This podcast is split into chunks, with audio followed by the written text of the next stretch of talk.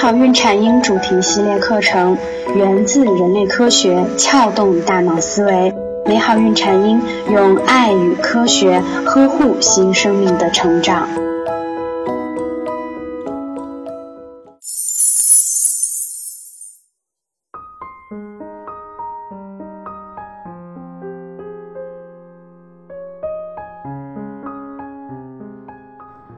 现在母乳喂养被越来越多的妈妈重视了，很多妈妈都会担心自己产后母乳不足。但是今天缇娜要和各位妈妈来聊一聊，母乳过多原来也是一件令人头疼的事情。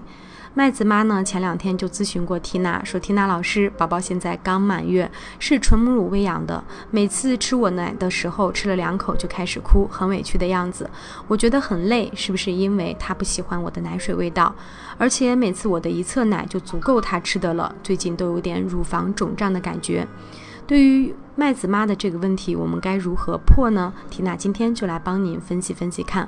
首先呢，我们先排除宝宝不喜欢奶水味道的这个原因，母乳本身就是比较清淡的，如果不喜欢，很早就会出现拒绝，而且这点是非常非常少见。再者呢，通过询问和传述，我们可知麦子妈属于那种乳汁特别充足的，甚至是过多的类型。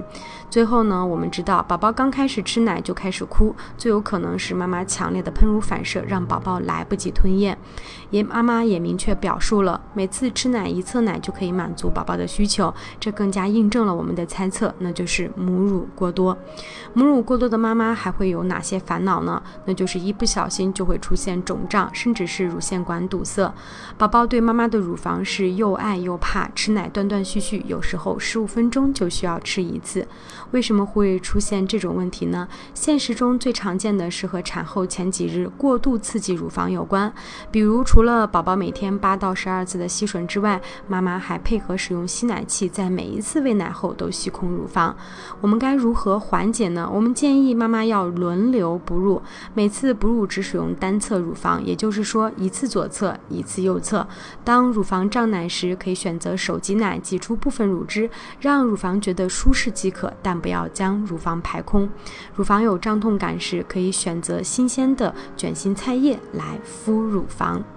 如果您还想了解更多的母乳育婴资讯，也欢迎您来关注我们的微信公众号“美好孕产婴”。谢谢您。